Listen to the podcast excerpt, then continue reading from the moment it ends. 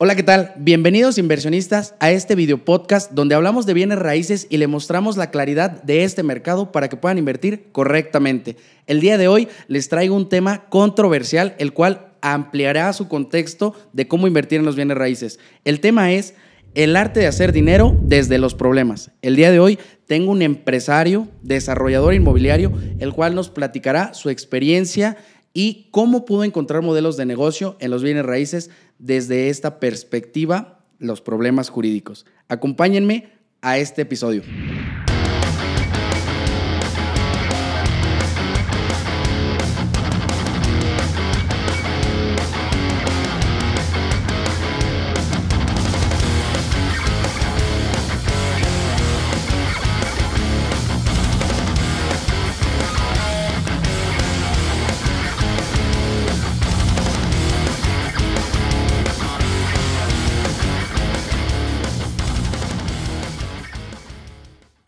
Hola, ¿qué tal Gus? ¿Cómo te encuentras? Me gustaría que te presentes el día de hoy, cuáles son tus conocimientos. Sabemos que eres un empresario reconocido en el medio inmobiliario, sobre todo en Ciudad de México.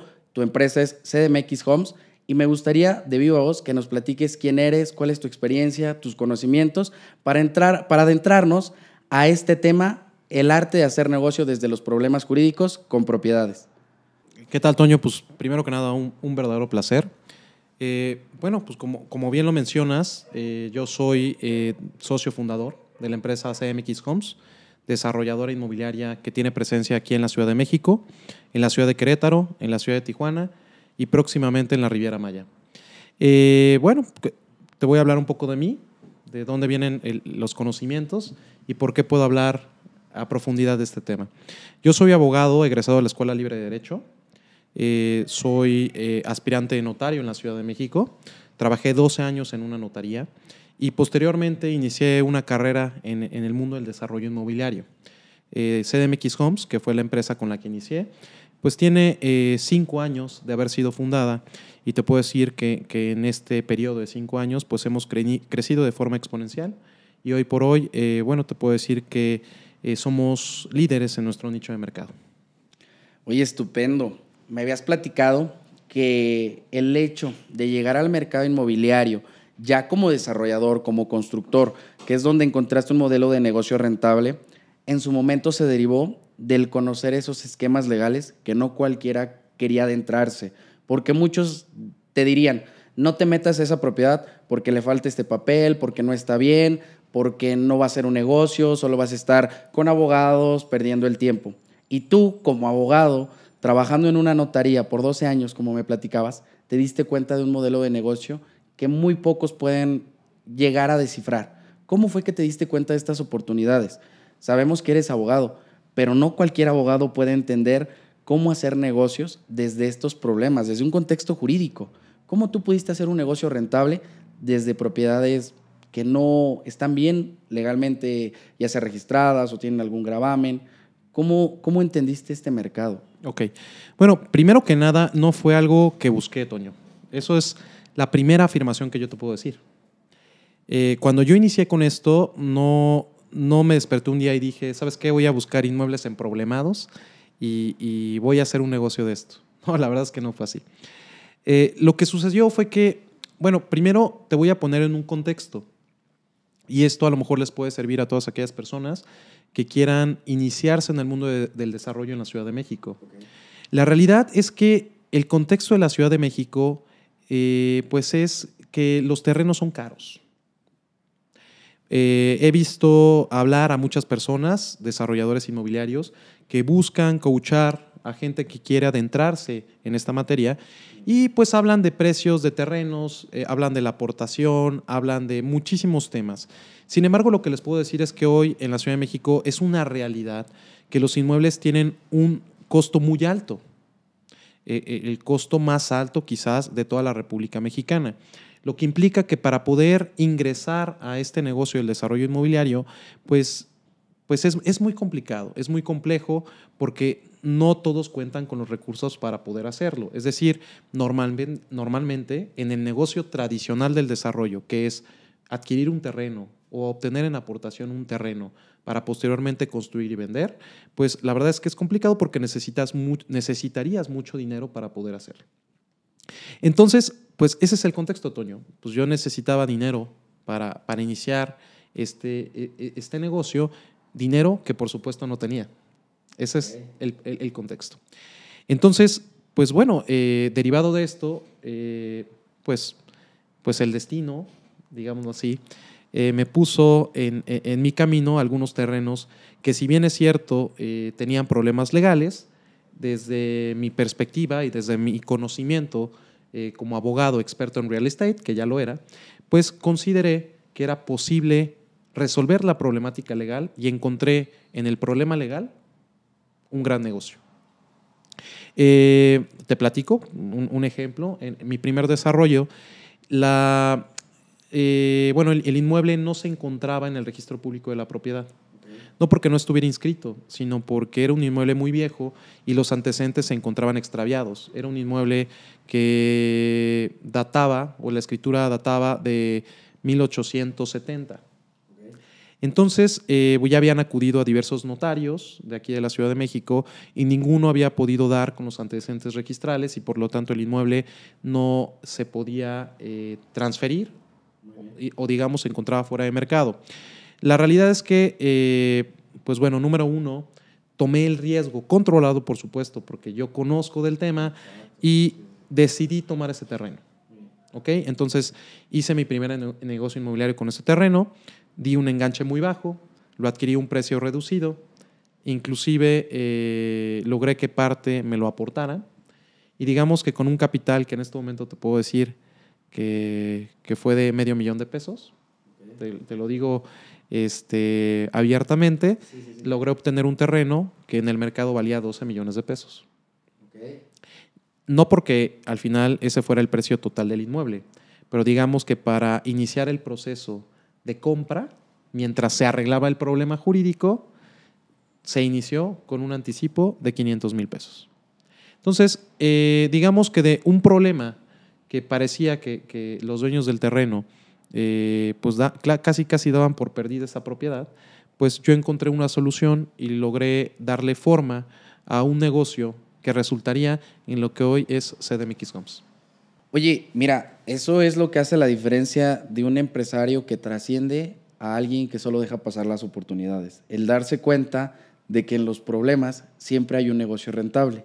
Tú te diste cuenta desde el esquema legal que tú podías encontrarle solución a una propiedad que no estaba registrada, la cual colocaste en el mercado, perfeccionaste y de ahí desarrollaste un producto rentable. Ahora, no todos los abogados eh, tienen esta perspectiva, esta sensibilidad inmobiliaria. A ti te los dio los 12 años de experiencia en la notaría, ¿correcto? Es correcto. Ok, ahora, dentro de este mercado, tú lo acabas de decir, no se necesita mucho dinero si es que tienes el conocimiento, pero sí se requiere dinero. Claro, bueno, te, voy a decir, eh, en el esquema tradicional del desarrollo, que es básicamente comprar un terreno, construirlo y venderlo, ¿de acuerdo? Pues al menos la, accesibilidad en la Ciudad de México es muy difícil, porque los terrenos, nuevamente te reitero, son caros. Claro. Sin embargo, eh, eso no significa, y eso lo afirmo y lo reafirmo después de mucho tiempo, es no se necesita dinero para hacer un negocio. Mucha gente al día a día se despierta, gente que quiere ser emprendedora, se despierta y dice, voy a abrir un negocio una vez que junte dinero. Si nosotros esperamos a juntar dinero, nunca vamos a hacer el negocio. Entonces, más bien hay que encontrar la forma de armar ese negocio, ya sea con poco dinero o ya sea sin dinero. Créanme que es posible. Totalmente de acuerdo. Y, aquí hay algo que más que nada me gustaría platicar. ¿Qué educación se requiere para aprender de los bienes raíces? Porque nadie nos explica cómo invertir siquiera en una propiedad. Entonces creo que desde ahí se desmembra un panorama de que muchos no saben cómo colocar ese capital. Si bien es cierto, a ti las leyes te llevaron de la mano para entender cómo colocar tu capital de manera controlada, como platicas inicialmente, porque pues si no sería un riesgo eminente si no conocieras del tema. Claro. Pero ¿qué debiera yo saber para invertir en bienes raíces si no sé hacia dónde dirigirme con tanta información? Bueno, mira, la, verdad es que eh, pues al menos tienes que tener una idea de, qué son los bienes raíces. Pues alguna carrera que sea afín, aunque no es necesario, ¿de acuerdo? Eh, y también te, quiero yo distinguir varios temas. Primero, el mundo de los bienes raíces tiene muchos eslabones. ¿Quién sabe a qué parte te quieres dedicar? ¿Te quieres dedicar a la comercialización de bienes inmuebles? Pues bueno, es un conocimiento que puedes adquirir a través de cursos o puedes adquirir eh, pues a través de pues, podcasts como este, ¿no? O puedes eh, adquirir a través de alguien que sea tu mentor. Por ejemplo, a lo mejor a lo que tú te quieres dedicar es, como en mi caso, al desarrollo inmobiliario. El desarrollo inmobiliario implica prácticamente todos los eslabones de la cadena. Y ahí lo que te puedo decir es que sí necesitas ciertos conocimientos previos. Pero si tú me preguntaras cuál es el conocimiento más importante que se requiere, es un conocimiento financiero. Y te voy a ser muy sincero, es la parte de la que yo más adolecía. Ok. Y sigo adoleciendo de esa parte. A pesar de que ya eres un empresario consolidado que mantiene un, flujo de caja solvente, ¿no? Déjame decirte, Toño, la verdad es que nadie nos enseña las finanzas. Nadie nos enseña de finanzas, ni en la primaria, ni en la secundaria, ni en la preparatoria, y mucho menos en la carrera. ¿Te has dado cuenta que las principales quejas contra los arquitectos es que siempre te cobran más y que los ingenieros siempre te cobran más? Y que también los abogados siempre te cobran más, porque no tenemos una educación financiera. Ok. Yo te voy a ser franco, ¿cuándo tú te enteraste de que era una tasa de interés? ¿Cuándo tú te enteraste de que era una tasa interna de retorno? ¿Cuándo te enteraste tú, sí, que es, una, que es el descuento? ¿Cuándo te enteraste tú que es una aportación de la que se habla mucho en el mercado inmobiliario? ¿No? Pues la verdad es que eso nadie te lo enseña ni siquiera que es un crédito hipotecario. Vamos, nadie tiene idea. Todos los días me encuentro con gente que piensa que en un crédito hipotecario el banco es el dueño del inmueble. ¿Y qué crees? Eso no es así. Pero el problema es que nunca fuimos educados financieramente hablando, ni nuestros padres y mucho menos nosotros. Claro, hay sus excepciones, pero la regla general con la que me he encontrado en el día a día es que no estamos educados financieramente hablando. Y entonces, te voy a decir algo que, es importantísimo no solo para el desarrollo inmobiliario, sino para cualquier negocio en el cual tú quieras emprender. Y es que no importa si hablamos de vender coches, no importa si hablamos de construir edificios y venderlos, o no importa si hablamos de vender energía eléctrica, lo que tú quieras, cualquier negocio al final del día es un negocio financiero. ¿Ok? Y si tú me preguntas qué hay que entender, pues hay que entender de finanzas. Y si no sabes de finanzas, hay que aprender finanzas. Estupendo, y eso lo hablamos directamente para bienes raíces y cualquier otro modelo de negocio, como platicábamos en su momento, ¿verdad? Claro. Oye, platicaste algo muy interesante. En el camino debes encontrarte un mentor o alguien que te oriente para hacer un buen producto, un buen proyecto, una buena inversión en bienes raíces.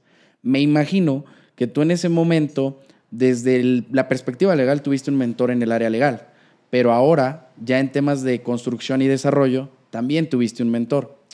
Te voy a decir, sí, digamos que, yo tuve la gran oportunidad de trabajar con dos notarios muy famosos, que fueron mis maestros, y eh, ellos me dieron, digamos que todos los conocimientos legales que hoy por hoy me permiten tener mi negocio. Pero desde el punto de vista inmobiliario, también eh, bueno, tuve la gran oportunidad de ser el abogado de desarrolladores inmobiliarios. De hecho, eran mis principales clientes.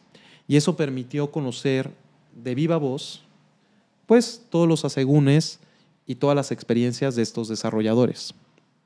Pero también te voy a decir que más allá de los mentores que tuve en el camino, eh, también te puedo decir que, que, no todo en esta empresa y en esta carrera han sido éxitos. También ha habido experiencias malas, o más bien, no malas, experiencias de aprendizaje les voy a denominar. Mi primer desarrollo inmobiliario no fue un éxito y mi segundo desarrollo o posible desarrollo inmobiliario eh, pues me fue muy mal. ¿Y qué pasó en esta curva de aprendizaje? ¿Nos podrías compartir un poco de eso? Mira, te voy a platicar. La primera, la verdad es que, fíjate que no, aunque tenía el dinero y tenía la tierra, fíjate qué importante, tenía el dinero y tenía la tierra, Ok, pero no sabía de finanzas. muy bien. Entonces, ¿qué crees? Al final, las utilidades que esperaba no fueron las que esperaba. Ok, Porque en ese momento te puedo decir que ni siquiera sabía hacer una corrida financiera. claro. Y entonces no tuve los resultados esperados. No perdí, esa fue la gran ventaja. Pero lo que te puedo decir es que no gané lo que esperaba. Y entonces, pues la verdad es que fue, una, fue mi primera experiencia de aprendizaje. ¿En qué consiste?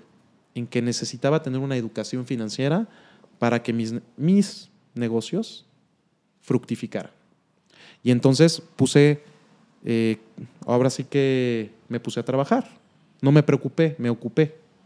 Y entonces, pues, si bien es cierto, yo, yo no hice una maestría o no hice otro tipo de estudios, lo primero que hice fue comprar un libro de administración y finanzas. Ok. Y de ahí empezamos a trabajar y a entender los conceptos que día a día se manejan en el, en el mercado inmobiliario, por un lado, pero que se manejan en todo tipo de negocios. ¿ok?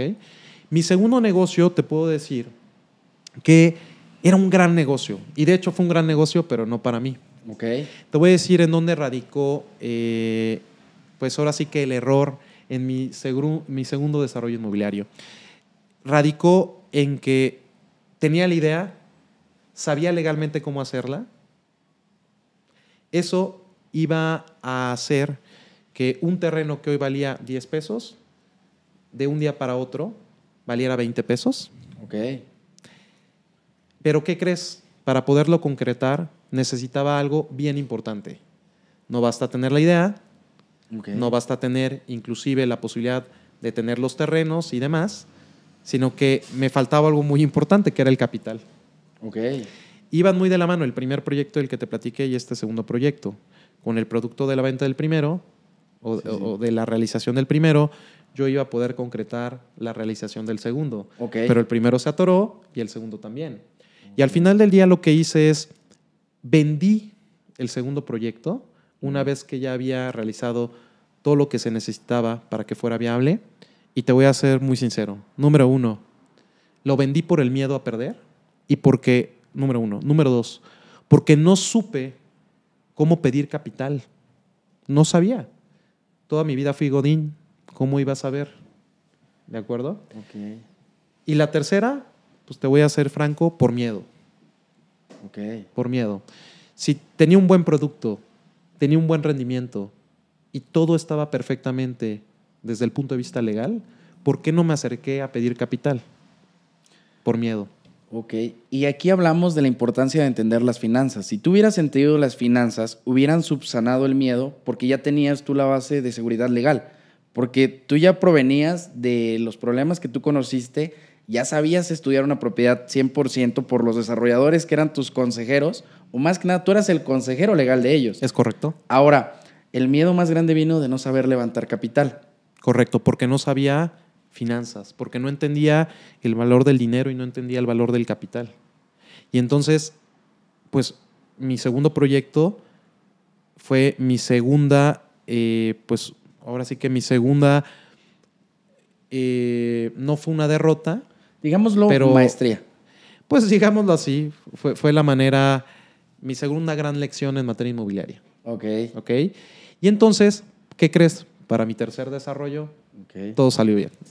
Pero, pero después de haber pasado esta curva de aprendizaje, de entender las finanzas, de entender que no solo el panorama general es lo importante, creo que ahí es donde platicábamos en una entrevista que hicimos para CDMX Homes, en la cual hablabas de la importancia de entender las finanzas para un producto rentable. Es correcto, por eso regresamos a lo mismo.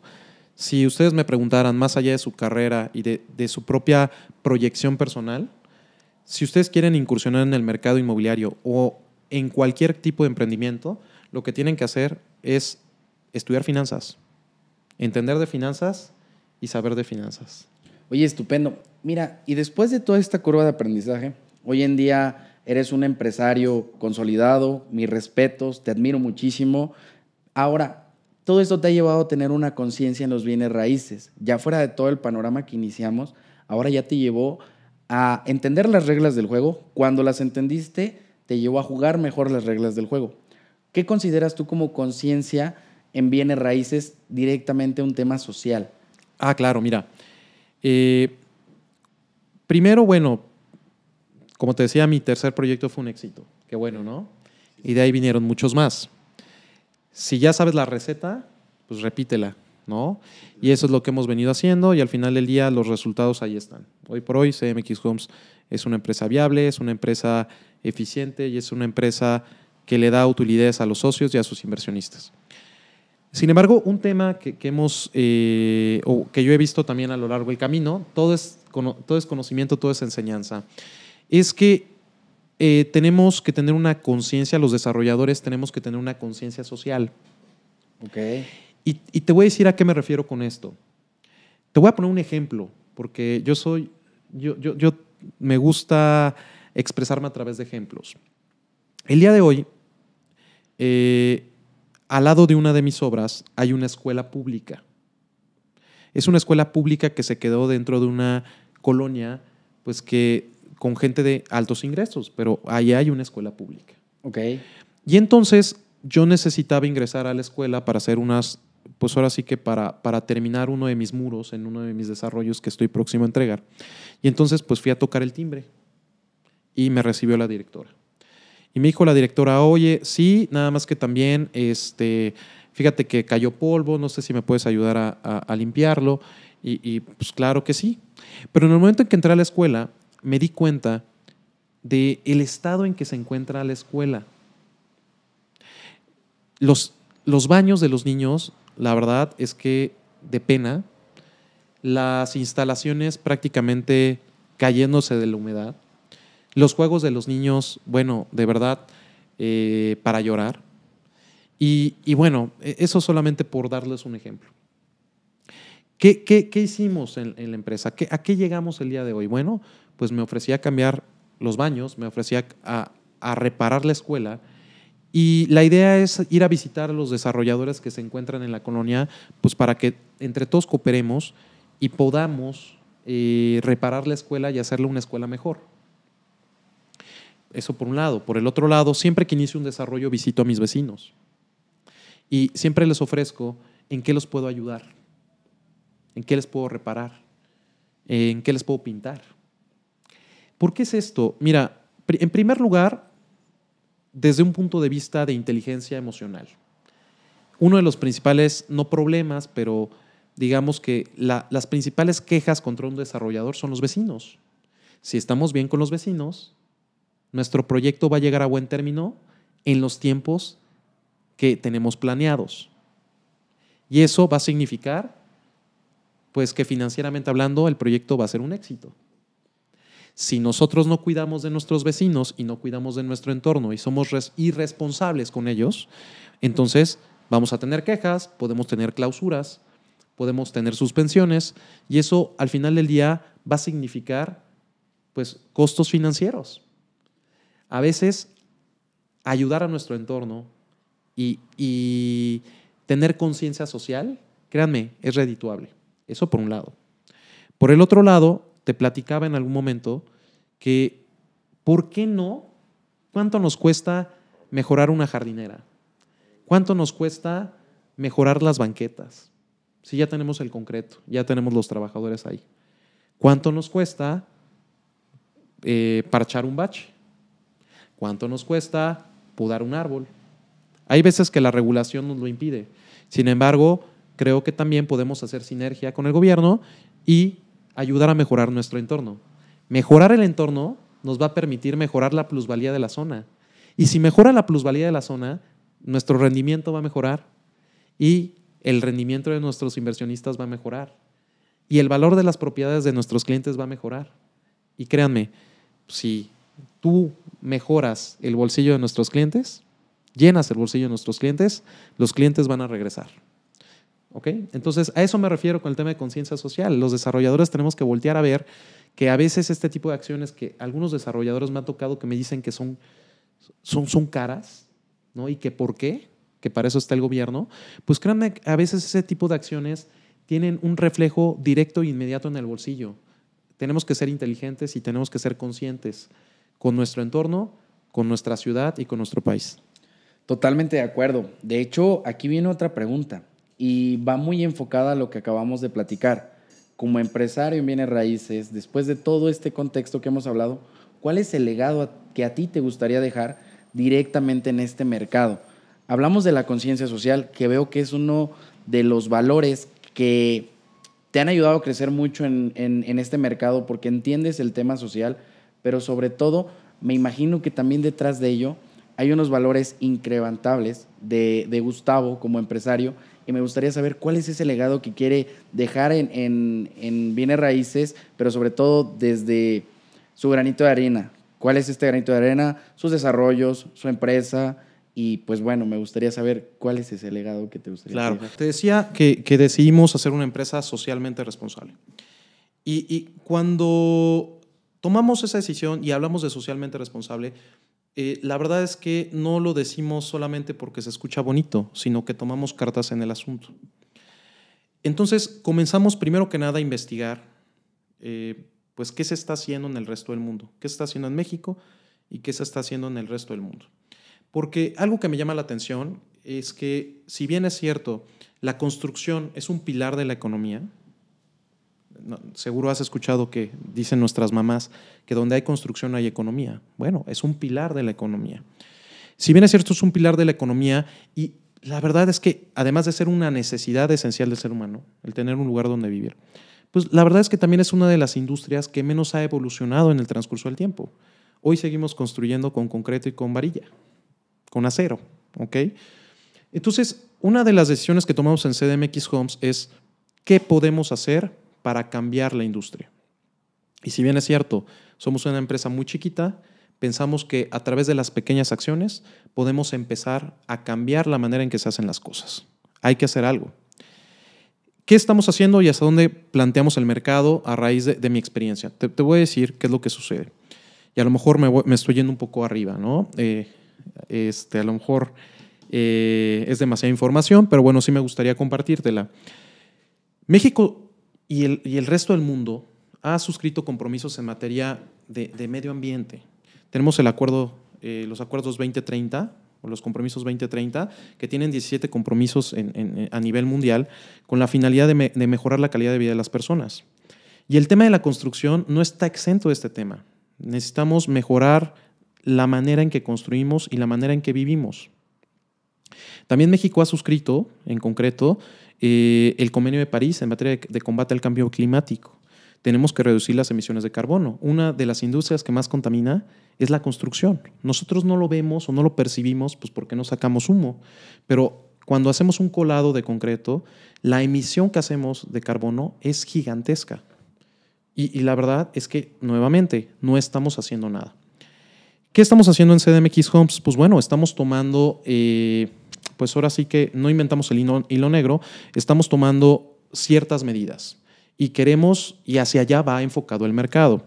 ¿Qué medidas estamos tomando? Una, estamos implementando pues mejoras en la construcción para ahorrar agua, sistemas alternativos, uso de agua pluvial, eh, también estamos utilizando el agua de la regadera. Eh, y estamos utilizando el agua de, lavabo de trastes, las aguas grises, digámoslo así, con la finalidad de utilizarlas para riego, para lavar patios y para utilizarlas en los WCs, lo que en la Ciudad de México hoy se conoce como sistema alternativo. Ya está regulado, sin embargo, no se hace en todos lados y no se hace en el resto de la República. Eso nos permite un ahorro considerable de agua. En México ya no hay agua. Tenemos que cambiar la manera en que utilizamos ese recurso. En segundo lugar, la materia de de reducción de la huella de carbono y la reducción en el calentamiento global. Por ejemplo, en nuestros desarrollos estamos previendo la utilización de azoteas verdes. Esto nos permite reducir la huella de calor. Es decir, si, si, el edificio está, no tiene nada en la azotea, eso produce calor porque el sol al final del día pues calienta el edificio, calienta nuestra colonia, calienta la manzana, calienta nuestra colonia y calienta la ciudad. Si nosotros pues instalamos azoteas verdes, esto puede llegar a reducirse y, podemos bajar la temperatura de nuestra ciudad. También estamos utilizando eh, tecnología para reducir el uso y el consumo de energía. Es decir, cosas que ya existen. Luces LED, pero no todos la usan.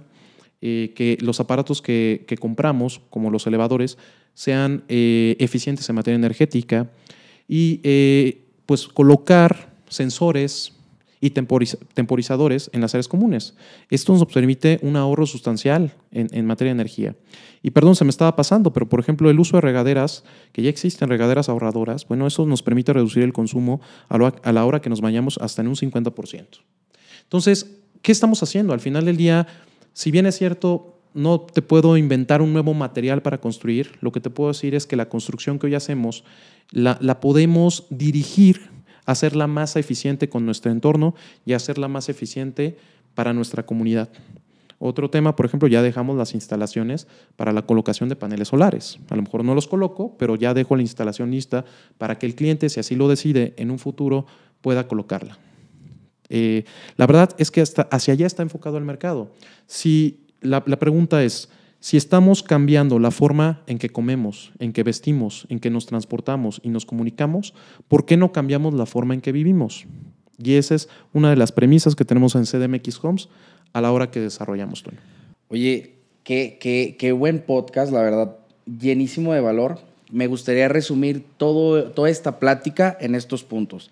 Hablamos que le puede uno ayudar desde los problemas de tengo un terreno y sí tiene un valor en el mercado.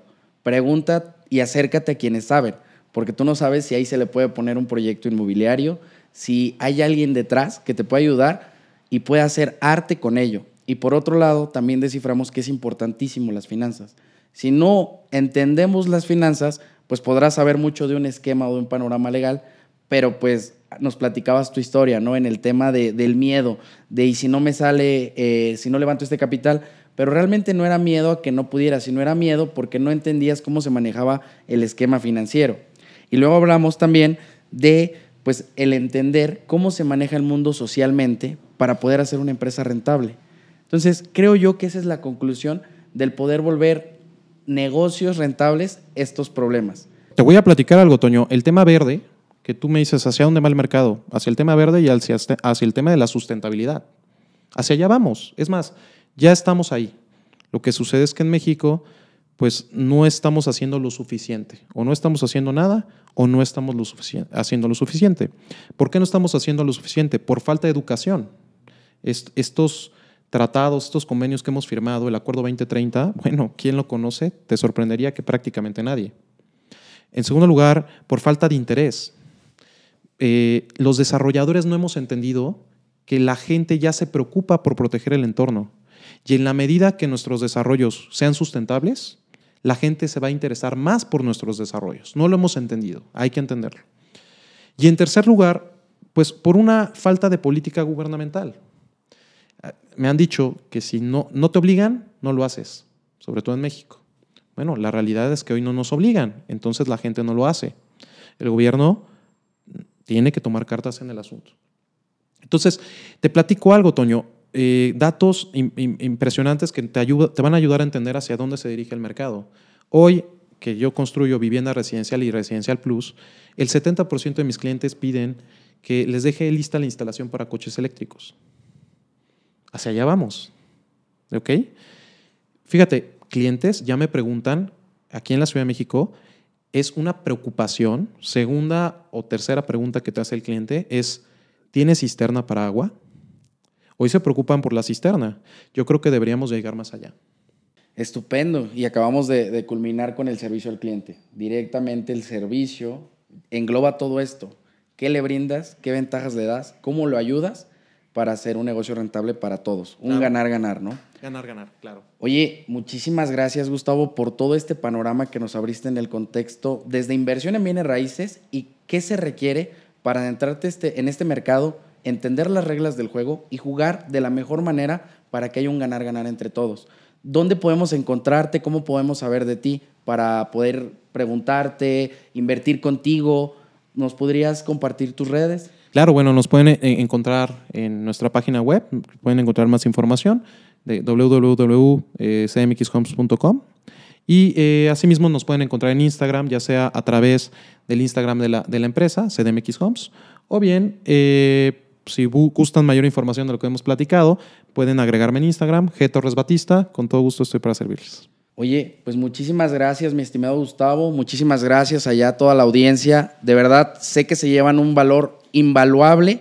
Aprovechen estas pepitas de oro, lo cual hay mucha información detrás de, de una pantalla, sin embargo, muy poca tiene el valor correcto que te puede ayudar a que mejores tu calidad de vida o aquel negocio que estás por lanzar. Entonces, yo creo que la recomendación sería asesórate de quienes saben, busca la información que te parezca más completa de las personas que ya hayan realizado lo que estás buscando hacer, que fue lo que tú nos platicabas. Te adentrabas a, libros de finanzas, te acercabas a personas en temas de construcción para entender este mercado y poder entregar un producto rentable y también ahorrarte esa curva de aprendizaje.